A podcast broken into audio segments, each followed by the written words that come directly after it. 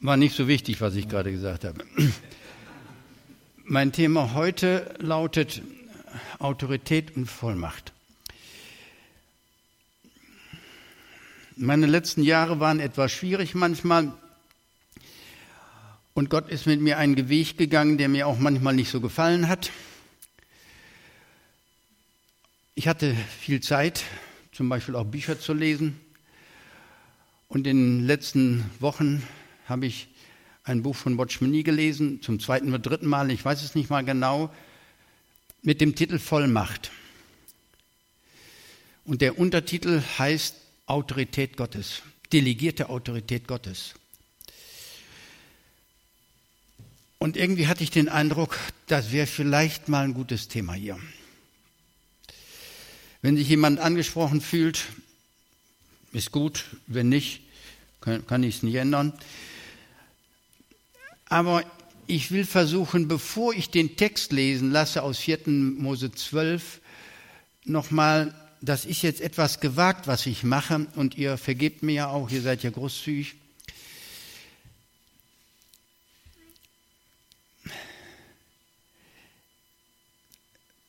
Als Gott die Welt schuf, ihr alt kennt, Genesis 1 und 2 und 3, nicht wahr? Da steht nämlich nach den ersten fünf äh, Schöpfungsstadien und siehe, es war gut. Erinnert euch? Und am sechsten Tag schuf ja Gott den Menschen, der kam dazu. Und da heißt es zum Abschluss, und siehe, es war sehr gut. Zur unbelebten Natur und auch zum Teil der belebten Natur, nämlich Pflanzen und Tiere, heißt es, die Schöpfung war gut.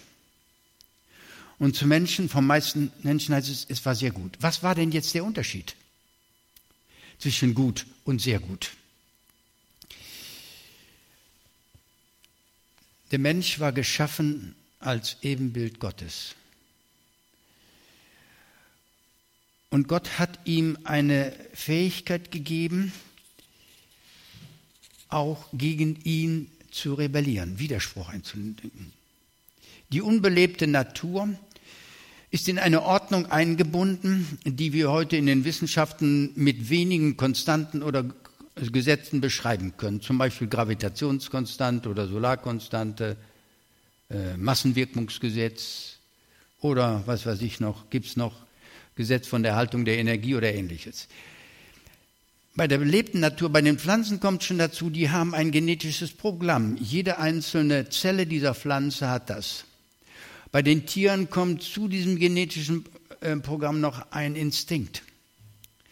Aber der Mensch ist ausgestattet mit einer Gabe, die der Rest dieser Schöpfung nicht hat. Der Rest der Schöpfung kann nicht gegen Gottes Ordnung rebellieren. Das geht gar nicht. Kein Mond und kein Stern kann sagen, ich, äh, dieses ganze Gravitationsgesetz, das gefällt mir nicht. Das ist, äh, das ist witzlos. Das können, das wissen wir.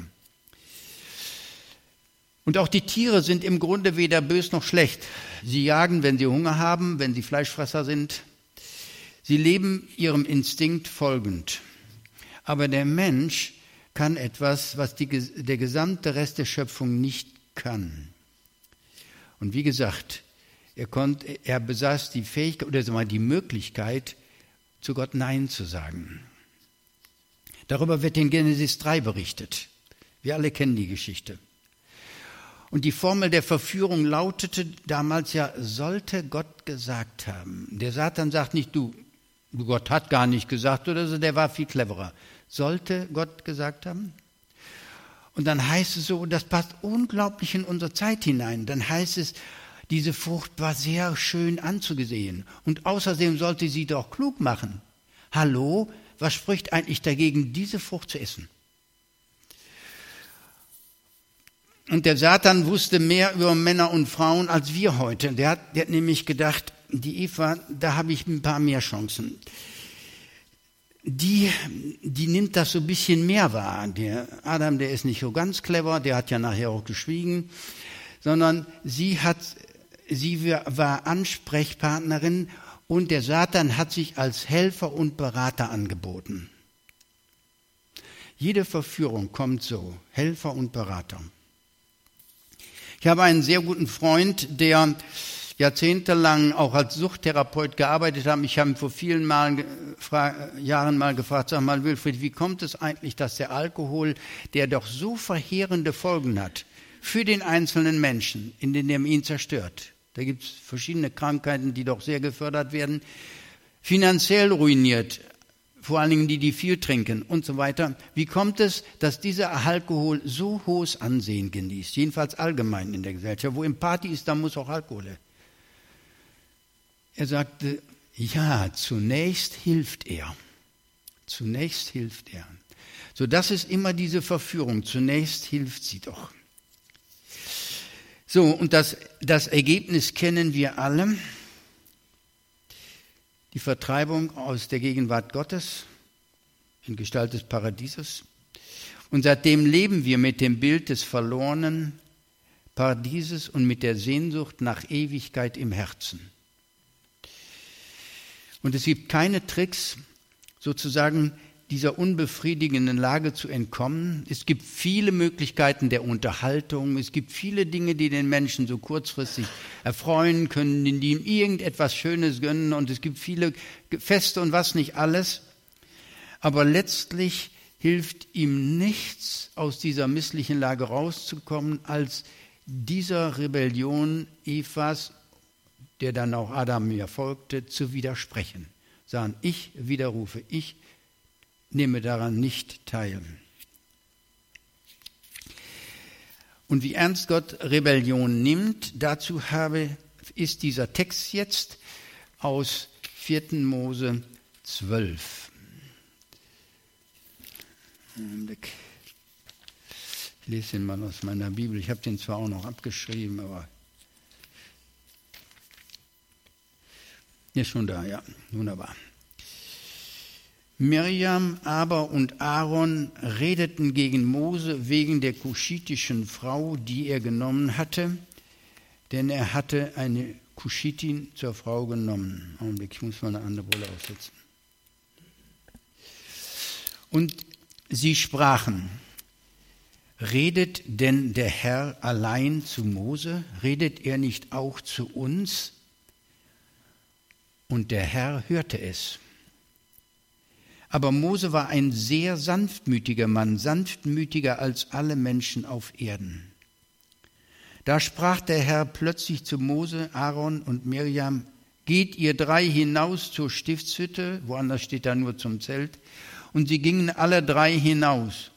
Da kam der Herr in der Wolkensäule herab und trat an den Eingang der Stiftshütte, und er rief Aaron und Miriam, und die beiden gingen voraus. Und er sprach, Hört meine Worte. Wenn jemand unter euch ein Prophet des Herrn ist, dem will ich mich in einem Gesicht offenbaren und ich will in einem Traum zu ihm reden. Aber nicht so mein Knecht Mose. Er ist treu in meinem ganzen Haus. Mit ihm rede ich von Mund zu Mund, von Angesicht zu Angesicht und nicht rätselhaft. Er schaut die Gestalt des Herrn. Warum habt ihr euch denn nicht gefürchtet, gegen meinen Knecht Mose zu reden? Und der Zorn des Herrn entbrannte über sie und er ging. Die Wolke des Herrn wich von der Stiftshütte und siehe, da war Miriam aussätzig wie Schnee. Und Aaron wandte sich zu Miriam und siehe, sie war aussätzig. Aaron sprach zu Mose, Ach mein Herr, lege die Sünde nicht auf uns, denn wir haben töricht gehandelt und uns versündigt. Lass diese doch nicht sein wie ein totes Kind, das aus dem Leib seiner Mutter kommt und dessen Fleisch schon halb verwest ist. Mose aber schrie zu dem Herrn und sprach, ach Gott, heile sie doch. Da sprach der Herr zu Mose, wenn ihr Vater ihr ins Angesicht gespuckt hätte, müsste sie dann nicht sieben Tage lang sich schämen? So soll Mirjam auch sieben Tage lang außerhalb des Lagers eingeschlossen werden, danach darf sie wieder aufgenommen werden. So wurde Mirjam sieben Tage lang aus dem Lager ausgeschlossen und das Volk brach nicht auf, bis Mirjam wieder aufgenommen worden war. Danach aber brach das Volk auf von Hazeroth und sie lagerten sich in der Wüste Paran.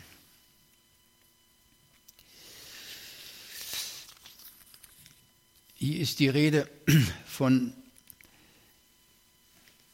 wie soll ich sagen, ja, von der Rebellion, von, ja, irgendwas hatte ja der Miriam nicht gefallen, sonst hätte sie ja nicht äh, Aaron, sage ich mal, angestiftet, so gegen Mose zu reden. Mose hatte eine Frau genommen, ob das die Frau des äh, Hirten war, des, äh, oder die Tochter, wie hieß sie noch, äh, die er da geheiratet hatte, von dem Hirten da, in, bei dem er erst gearbeitet hatte, nach, bitte? Ja, Jethro, richtig. Er hatte noch einen anderen Namen, aber, und eine seiner Töchter hatte er geheiratet, und das war natürlich keine Israelitin. Und ich denke, Mirjam hatte als, ältere, als ältere Schwester des Mose schon ein Recht darauf zu verweisen, dass Gott ja den Israeliten nicht gestattet hat, fremde Frauen, also aus anderen Völkern zu heiraten, weil das dann sehr häufig auch mit dem äh, mit äh, Götzenverehrung und so weiter zu, äh, zusammenhing. Entschuldigung. Das war nicht das eigentliche Problem, dass sie etwas sagte, sondern sie hatte den Aaron mit angestiftet und sie haben Moses Autorität angetastet, die dieser Mose doch von Gott hatte. Hier steht sozusagen fast so als Nebensatz am Ende von Satz 2, der Herr hörte es. Hatte der nicht alles von vorher gehört? Natürlich. Wenn das hier so betont wird, der Herr hörte es, heißt das Achtung. Das, das steht hier nicht umsonst oder zufällig.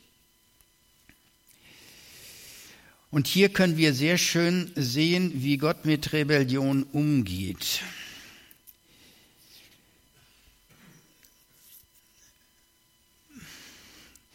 Als die Menschen die Autorität Gottes verwarfen, von der Frucht aßen, aus der Gottesgegenwart entfernt wurden, gab es immer noch Menschen, die Gottes Geist haben, darüber wird berichtet, zum Beispiel Noah. Aber grundsätzlich die Allgemeinheit der Menschen war sozusagen getrennt. Und Gott hat Menschen eingesetzt, die ihn vertreten haben oder vertreten sollten. Und hier wird auch noch etwas gesagt, der Herr hörte es. Es wird nämlich im Hinblick auf Mose gesagt, ähm, ich habe das irgendwann mal so am Rande mitgelesen, der Mose war der sanftmütigste aller Menschen. Die die Geschichte des Mose kennen, wissen, der hat, als er als ihm die Not des Volkes sozusagen auf der Seele lag und der mal gesehen hat, dass ein, einer seiner Volksgenossen äh, geschlagen wurde, beziehungsweise hat er sozusagen Ägypter erschlagen. Der, der war kein sanftmütiger Mensch gewesen. Nicht? Und als er dann sozusagen geflüchtet war und an den Brunnen da kam in der, in der Steppe Midian da sozusagen und dann die Hirten sozusagen diese Frauen da vertrieben hatte, hat er sich auch eingemischt. Hier heißt es aber, inzwischen waren ja nochmal 40 Jahre vergangen. Man kann das Leben des Mose einteilen in drei Bereiche. Erstens Jugenderziehung Erwachsener, Tochter des Pharao, privilegiert, wahrscheinlich ex exklusive Ausbildung und so weiter. 40 Jahre Schafhirte, das war ein für arme Menschen äh, häufiger Beruf, bei den Ägyptern aber ein eher verachteter Beruf. Ein Absturz sozusagen vom Prinzen zum Hirten, 40 Jahre lang. Und dann war Mose so, so weit, dass er diese Vision, die er schon vorne, von vornherein im Herzen hatte, tatsächlich umsetzen konnte, als Gott zu ihm sagte, Mose, jetzt gehst du zu dem Pharao. Der sagte, ich? Ich? Wer bin ich eigentlich? Und wer bist du, Gott? Er hat sich dagegen gewehrt. Und dann hat Gott gesagt, du, ich gebe dir noch den Aaron dazu, der kann noch ein bisschen besser reden. Und dann hat immer noch gesagt, nimm wen du willst, aber nicht mich. Und da heißt es, da wurde Gott ärgerlich.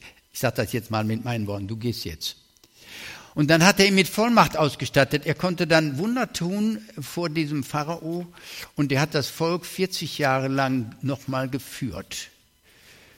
Oft durch viele Schwierigkeiten, oft er, ähm, ähm, erlebte er sozusagen Gegenwind aus dem eigenen Volk.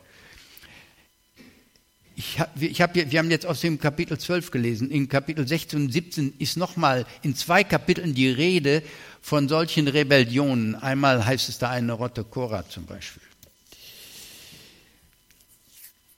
Der sanftmütigste aller Menschen. Und jetzt kommt noch eins. Wenn jemand von Autorität von Gott hat, ist das daran zu erkennen, dass er ein sanftmütiger Mensch ist.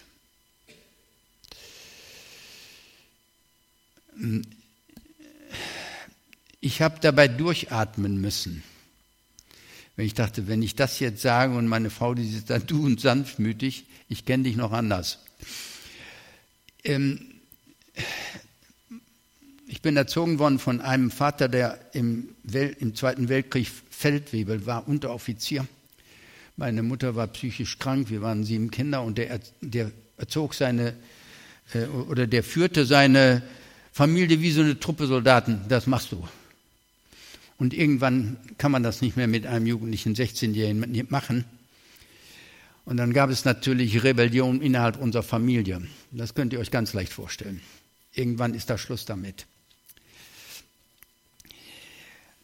Dann habe ich studiert in den 60er Jahren, von äh, zweiter Hälfte. Ich bin einer der klassischen 68er.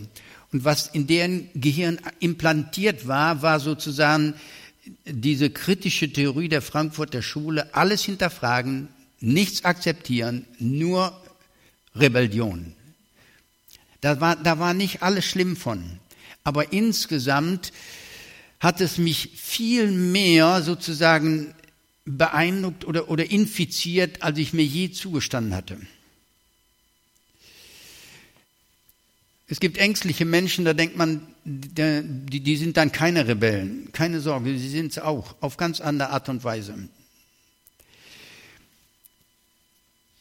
Aber wenn wir eben gehört haben, Mose war der sanftmütigste aller Menschen, also als ich das gelesen hatte, fiel mir noch ein Wort ein aus Matthäus 11. Nochmal ein Text, ich lese den, nicht nur den Satz, den einzigen Satz, wo Jesus sagt, ich bin sanftmütig und von Herzen demütig. Ich bin immer ein Freund, bestimmte Sätze im Zusammenhang zu lesen, weil das wichtig ist. Wie heißt es nämlich zu jener Zeit? Ja. Zu jener Zeit begann Jesus und sprach, ich preise dich, Vater, Herr des Himmels und der Erde, dass du dies den Weisen und Klugen verborgen und es den Unmüdigen geoffenbart hast. Ja, Vater, denn so ist es wohlgefällig vor dir. Alles ist mir von meinem Vater übergeben, sagte sein Jünger, und niemand erkennt den Vater außer der Sohn. Und niemand kennt den Vater, Entschuldigung, niemand erkennt den Sohn außer dem Vater. Und niemand erkennt den Vater außer dem Sohn und der, welchem der Sohn es offenbaren will. Kommt her zu mir alle, die ihr mühselig und beladen seid, ich will euch erquicken. Nehmt auf euch mein Joch und lernt von mir, denn ich bin sanftmütig und von Herzen demütig, so werdet ihr Ruhe finden für eure Seelen. Denn mein Joch ist sanft und meine Last ist leicht.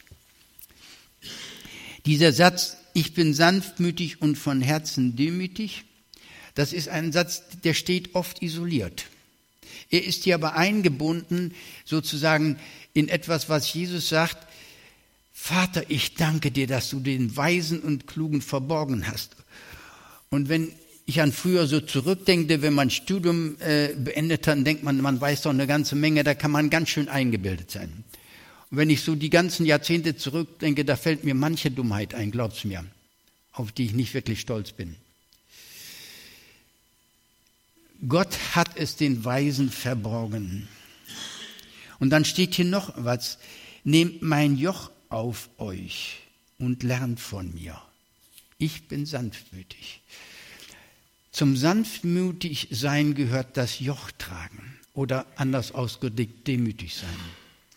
Ich glaube, alle Menschen, die Gott gebrauchen konnte, das waren sanftmütige Menschen und von Herzen demütige. Wir haben eben ein Lied gesungen von Gerd Testegen. Gott ist gegenwärtig, lasset uns anbeten. Das gehört zu meinen Lieblingsliedern. Ich hatte das auch gewünscht für heute Abend. Ähm, in den letzten Büchern, die ich hatte, Liederbüchern, die wir früher auch hatten, da war sehr oft die dritte Strophe ausgelassen. Heute fehlte sie auch. Die lautet nämlich, wir entsagen willig allen Eitelkeiten, aller Erdenlust und Freude. Da liegt unser Wille, unsere Seele, Leib und Leben, ihm zum Eigentum ergeben. Du allein sollst es sein, unser Gott und Herr, dir gebührt die Ehre. Und ich finde das so schade, ist natürlich eine Provokation, jemand singen zu lassen, wir entsagen willig allen Eitelkeiten. Das tun wir nämlich oft nicht, diesen Eitelkeiten entsagen und was uns Spaß macht und so weiter. Dieses, dieses Lied von Gerd Terstegen, Gerd Terstegen war ein Mann, der vor 300 Jahren lebte, zur Zeit Friedrichs II., als der König von Preußen war. Und ich erinnere mich, ich habe mal ein Buch über ihn gelesen und da heißt es, Friedrich II. war ja der Philosoph auf dem Thron. Vielleicht wissen das einige. Und er war, hatte sich im Grunde dem, dem französischen Gedankengut angeschlossen. Aufklärung, wir, wir erklären die Welt mit unseren Gedanken. Und er hatte eine Schrift verfasst als König, sozusagen als Philosoph, mit der er sozusagen die, die menschliche, den menschlichen Verstand und die Philosophie rühmte und Gott draußen vorließ. Und Gerd Testegen war äh, ein, hatte eigentlich Kaufmann gelernt, war aber ein sehr gebildeter Laientheologe, der auch mehrere Sprachen sprach, unter anderem auf fließend Französisch. Und der französische König hat diese Schrift in Französisch verfasst, war also nur für die Elite gedacht, gar nicht für die Bauern und so. Aber äh, Gerd Testegen hatte sie gelesen und der hat eine Gegenschrift verfasst. Er war ja nicht reich, hat aber einige Exemplare drucken lassen und eine davon war zu dem König gekommen. Und Friedrich II. hatte sie gelesen und an dieser Stelle muss man ihm Respekt zollen. Er hatte sie gedacht, das ist richtig gut, was der schreibt.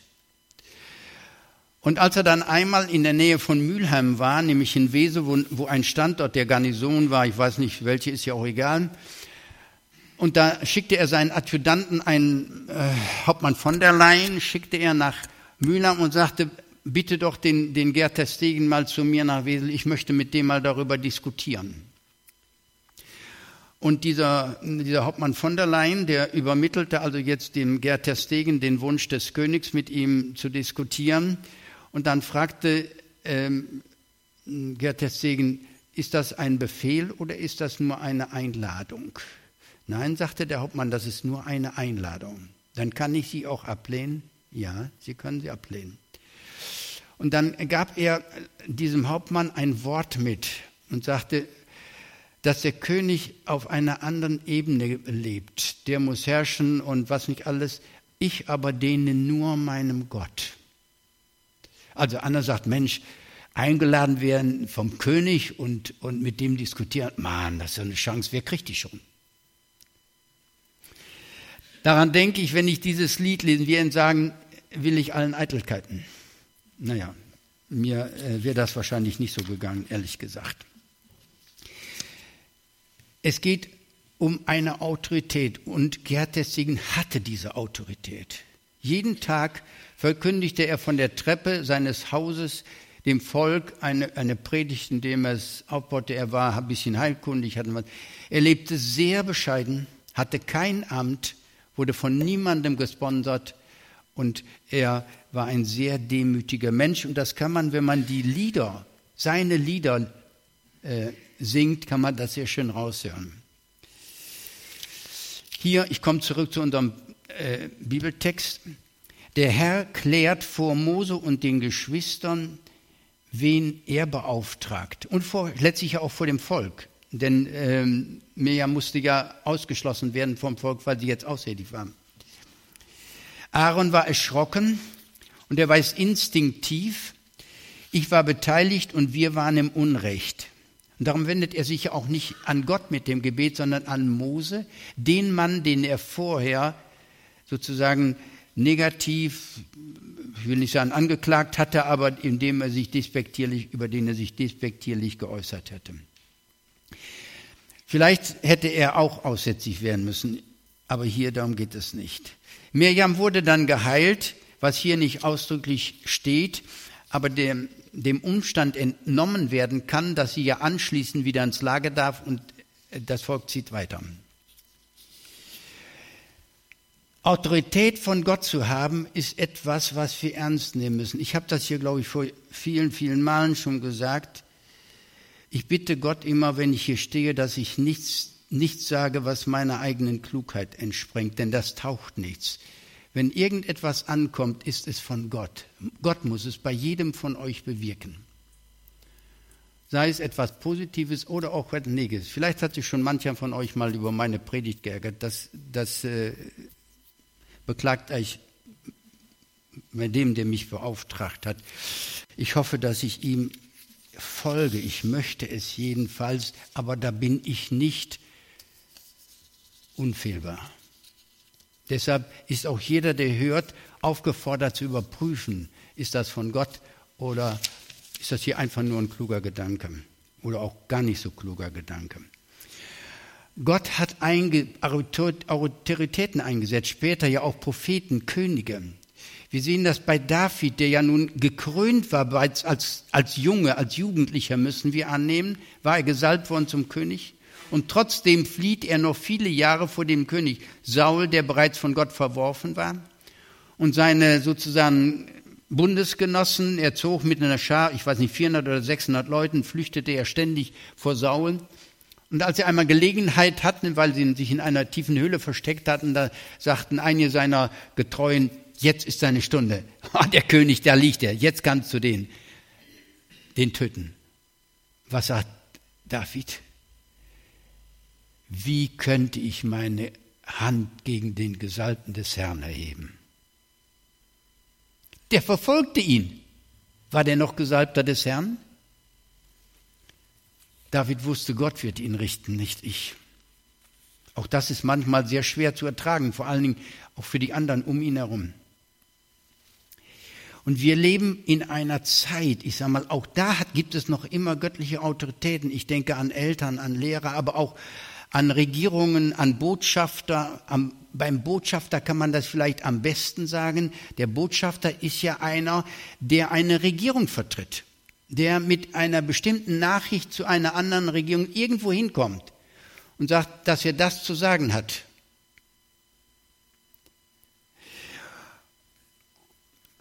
Und dieser Botschafter tut gut daran, seine eigene Meinung nicht zu sagen. Wenn er das mal macht, wenn ein Botschafter irgendwo hingeschickt wird und dann sagt er, hören Sie mal, meine Regierung sagt so und so, ich bin aber ganz anderer Meinung, das macht er höchstens ein zweites Mal dann wird er nämlich abberufen. Er verliert seine Vollmacht als Botschafter. Wenn wir das sagen, was nur unsere Meinungen und Gedanken sind, haben wir nicht die Vollmacht von Gott. Wenn Gott uns beauftragt, ist das was anderes.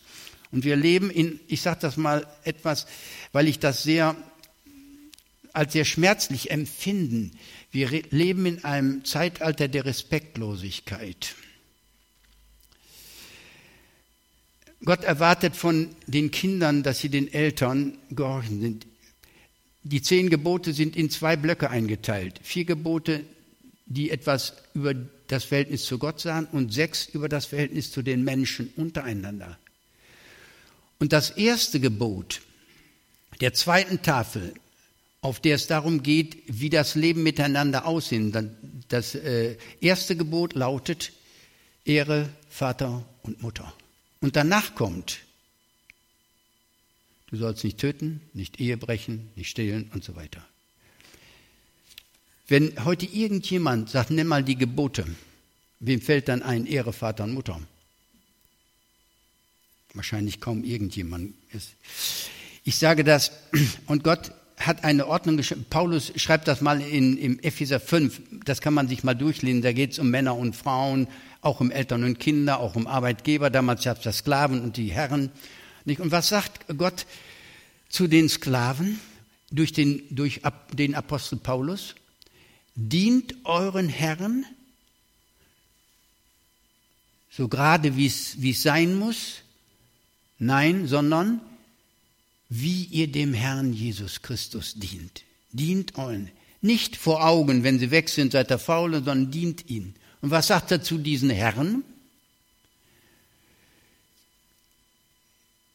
Seht sie nicht, ich sage jetzt in meinen Worten, seht sie nicht an als eure Sklaven oder sonst was, sondern als eure Brüder.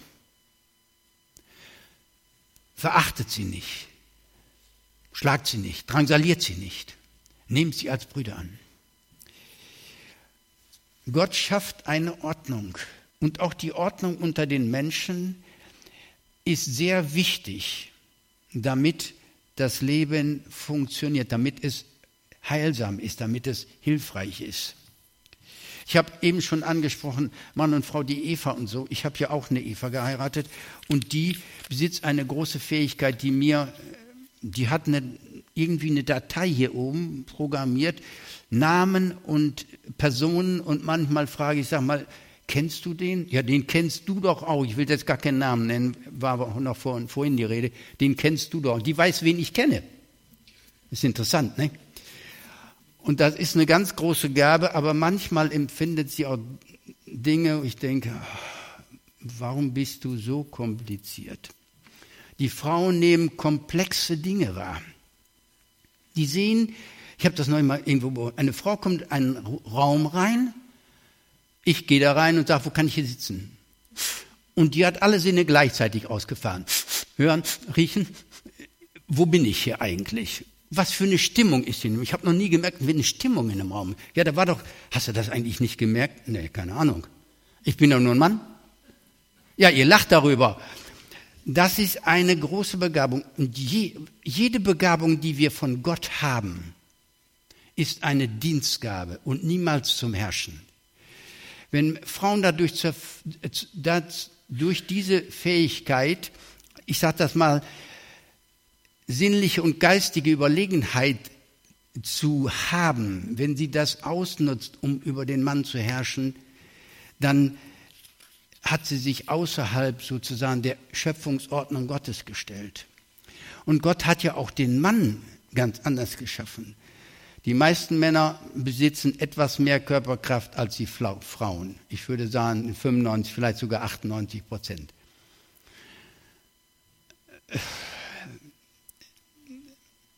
Ich will nicht sagen, dass im Leben nicht eine Situation gab, da hätte ich auch gerne mal zugeschlagen. Aber Gott hat dem Mann, den er mit einer körperlichen Überlegenheit ausgestattet hat, nicht gestattet, seine Frau zu schlagen, diese körperliche Überlegenheit umzusetzen in einen Herrschaftsanspruch. Und die ganze Ordnung, die Gott den Menschen und auf allen Ebenen, auch Lehrern und was weiß ich, Ältesten ist auch noch ein interessantes Prinzip, da müsste ich andermal drüber predigen, da, dann, das geht heute nicht mehr. Also, das Problem, das wir haben, übrigens bei Männern ist das, ist das auch so, ich weiß nicht, äh, Dieter, wir hatten vor vielen, oh, sind vielleicht zwei, drei Monate mal her, Jahre her, Entschuldigung, hatten wir uns mal getroffen mit einigen Männern zum Frühstück. Und ich weiß noch, das waren sechs Männer. Ich weiß das deswegen, weil ein bestimmtes Thema. Da wurde über Frauen geredet. Das passierte gar nicht so ganz häufig. Manchmal ging es um Autos und dann ging es um diese Dinge. Aber da kamen die Frauen dran. Und von diesen sechs Männern waren vier geschieden und zwei nicht. Und dann war die, war die Rede von Frauen. Und äh, ich muss sagen, das, was da zu hören war, hörte sich nicht wirklich gut an. Es klang nach Verbitterung, Enttäuschung oder auch noch Verachtung. Und wer von uns Gott kennt, weiß, dass das so nicht sein soll.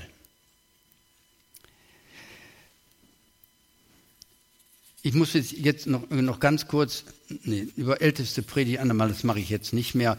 Das ist auch ein sehr komplexes Thema, gerade in unserer heutigen Zeit. Aber vielleicht noch zum Schluss eine gute Nachricht. Gott lässt Rebellion nicht durchgehen. Er hat sie bei mir nicht durchgehen lassen, er hat sie bei Mirjam nicht durchgehen lassen und er lässt sie nirgends durchgehen. wenn wir gegen eine göttliche Autorität rebellieren.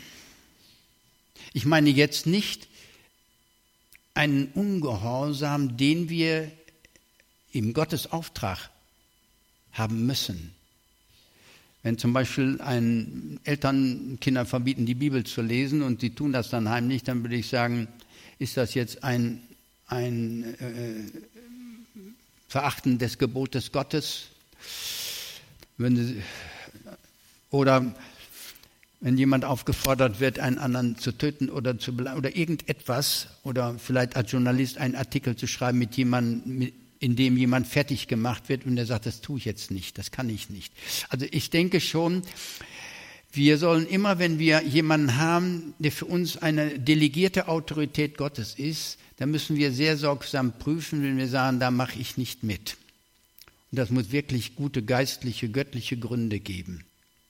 Und das sind nicht allzu viele.